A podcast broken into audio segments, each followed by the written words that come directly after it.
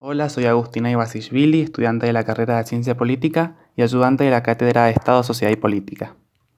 Sin lugar a dudas, la pandemia que atraviesa actualmente nuestro planeta es un hecho social total, marcará un antes y un después. En el campo político existe un sinfín de debates sobre ella, pero el más relevante, según mi parecer, tiene que ver con las disputas en torno a la construcción de sentido acerca de la misma, es decir, sobre su impacto en las subjetividades e imaginarios colectivos. En otras palabras, se trata de la lucha por quién tendrá la capacidad de imponer su visión acerca de la pandemia, de conceptualizarla y explicarla, de hacer pasar su voz como la más lógica, racional, como la más verdadera y auténtica, como la menos arbitraria. En definitiva, y en palabras de Gramsci, capacidad para construir hegemonía. Sabemos que ningún discurso social ni político es completamente objetivo, ni es neutro en términos de intereses y de valores.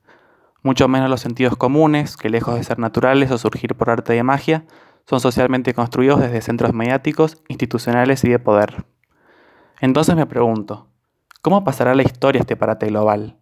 ¿Como una peste enviada desde los cielos que apareció un día a otro en una sopa? ¿Como un virus artificialmente producido por China para competir económicamente?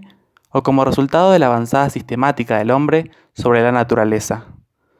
Esta última, por ejemplo, es la menos nombrada en círculos mediáticos, pero la más fundada en términos científicos. Me pregunto también qué acciones futuras y efectos prácticos pueden legitimar esas concepciones comunes. ¿Más Estado o más mercado? ¿Mayores o menores niveles de extractivismo? ¿Ampliación o achicamiento de brechas sociales, políticas y culturales?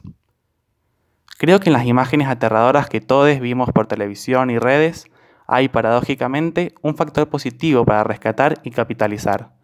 Todo podría ser de otra manera. El orden político no es inmodificable otros modos de organización social podrían haber garantizado un paso por la misma pandemia con cifras muchísimo menores de contagios, muerte, desempleo y hambre. Incluso podría nunca haber existido.